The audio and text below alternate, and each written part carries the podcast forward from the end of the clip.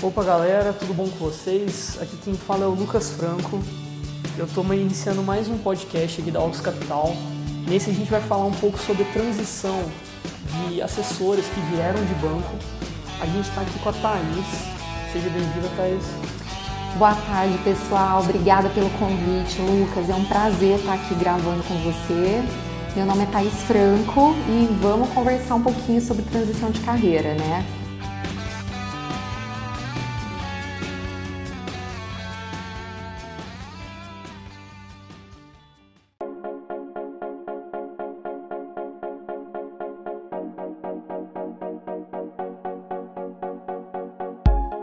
Falar um pouquinho mais da sua história? Desde sua formação até você entrar no banco, etc. Claro. Bom, Lucas, eu iniciei assim a minha carreira muito cedo, tá? Eu sou formada em direito, hoje eu sou bacharel em direito. E quando eu terminei a faculdade, eu tive uma oportunidade para entrar numa área terceirizada do banco, que era uma área de contratos. Nessa área eu fiquei é, aproximadamente um ano, foi de oito meses a um ano. E, e, comecei a observar assim os gerentes. Eu tinha essa vontade de ter uma estabilidade financeira na época, também precisava, né? E fui pesquisando, é, tomei a iniciativa de fazer a prova do CPA 10, que na época era uma exigência. Fiz a prova na FGV em São Paulo e graças a Deus na época surgiu uma vaga aqui para Poços de Caldas como gerente pessoa jurídica. Nessa vaga eu tive aí eu passei por gerente pessoa jurídica nível 1, nível 2 e fui para o nível misto, que entra é, um segmento que é um faturamento que comporta um valor maior e eu tive essa experiência por sete anos. Trabalhei no Banco Santander por sete anos, então exercia a atividade né, de gerente, pessoa jurídica, onde também trabalhava com investimento, mas também fazia as linhas do governo, como BNDES, Progerem, trabalhava muito com exportação de café e com certeza é onde eu tive aí é, um aprendizado muito grande que me ajuda muito hoje em dia, principalmente na área comercial, aqui na assessoria de investimentos.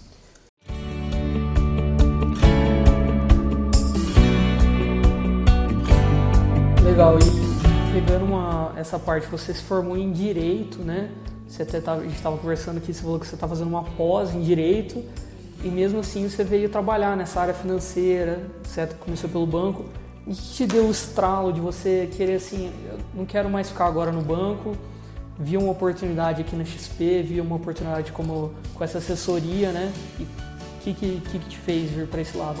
É, na verdade, assim, na, na área do banco, eu cheguei no momento que eu não tinha mais oportunidade de crescer.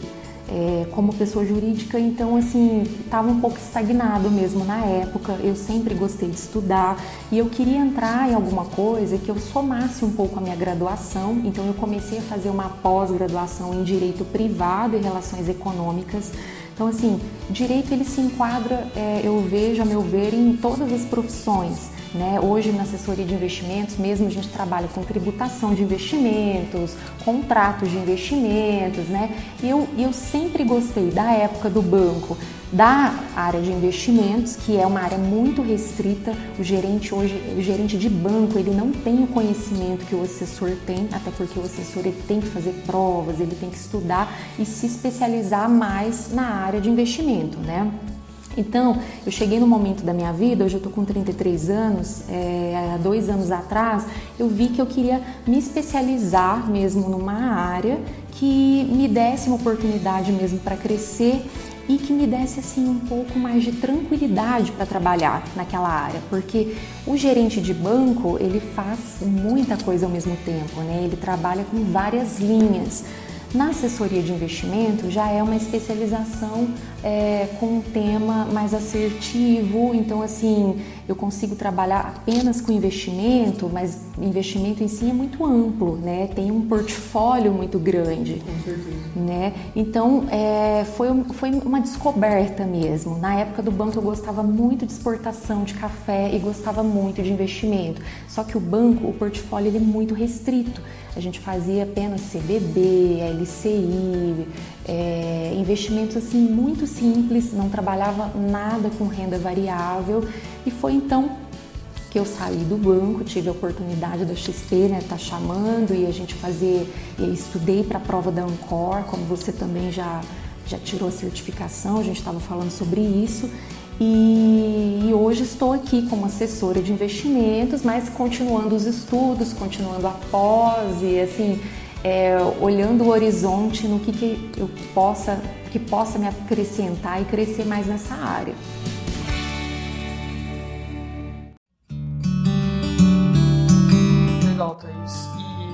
peguei bastante dessa sua fala foi que no banco vocês eram bem restritos no, no que vocês apresentavam para os clientes, né? O que a gente aqui na assessoria, na XP, a gente não tem tanta essa restrição, porque para quem está escutando o podcast não sabe, o banco ele quer trabalhar com os produtos do próprio banco, certo? Ele não quer é, oferecer coisas de outras instituições, instituições financeiras. Já aqui na corretora a gente não tem, não é preso a uma instituição a gente está trabalhando com mais de 40 instituições. Então, conseguimos dar é, muito mais informação para o cliente sobre os produtos, é, dar melhores, melhores é, produtos para os clientes. Né? É, esse, esse para mim foi o melhor, maior diferencial que eu vi entre o banco e a corretora que você conseguiu apresentar para gente.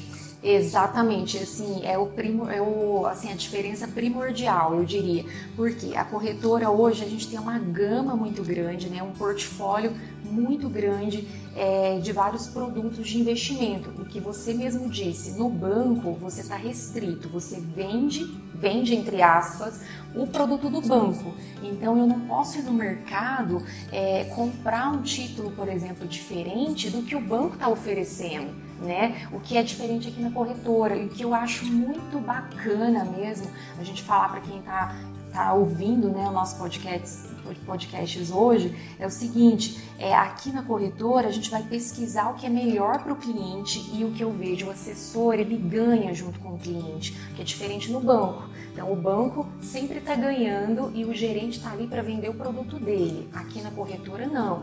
A gente tem todo esse trabalho para analisar o perfil do cliente, todo esse cuidado é, para para fazer a prestação de contas para o cliente, então mudou alguma coisa. A gente tem essa preocupação porque a gente tem uma dor de dono muito grande, né? Quanto mais o teu cliente está ganhando, é claro que nós como, como assessores nós também estamos, estamos ganhando, né? Então eu vejo uma diferença tamanha e também a proximidade que você tem com o teu cliente que o banco já tem essa barreira, né? Aqui não, aqui você chama o teu cliente para tomar um café, aqui você vai almoçar com seu cliente, aqui você vai atender o, teu, o cliente no momento que ele também pode te receber. Isso é muito importante, essa liberdade, né? É, faz uma diferença muito grande. E também pegando dessa sua fala sobre proximidade, a gente vê nos bancos, você que trabalhou no, Santander, é, as pessoas elas são tratadas de um jeito diferente dependendo do capital, certo?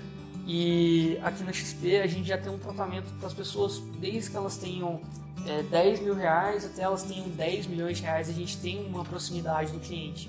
Claro que diferencia um pouco, é, às vezes um pouco mais, um pouco menos, né? Mas eu acredito, você até tem mais vivência disso do que eu, qual, como que seria um patamar para as pessoas terem um atendimento mais personalizado, igual a gente dá aqui para os clientes no banco? Exatamente. No banco a gente tem essa diferença realmente porque ele é dividido por segmentações, né? Então, como eu fui gerente na pessoa jurídica, que eu posso falar, é, a gente tinha três tipos de faturamento que, digamos, a gente separava as empresas de acordo com o faturamento. Realmente, se tivesse uma, uma, empresa que não estivesse no segmento que eu atuo, eu já não poderia atender aquela empresa.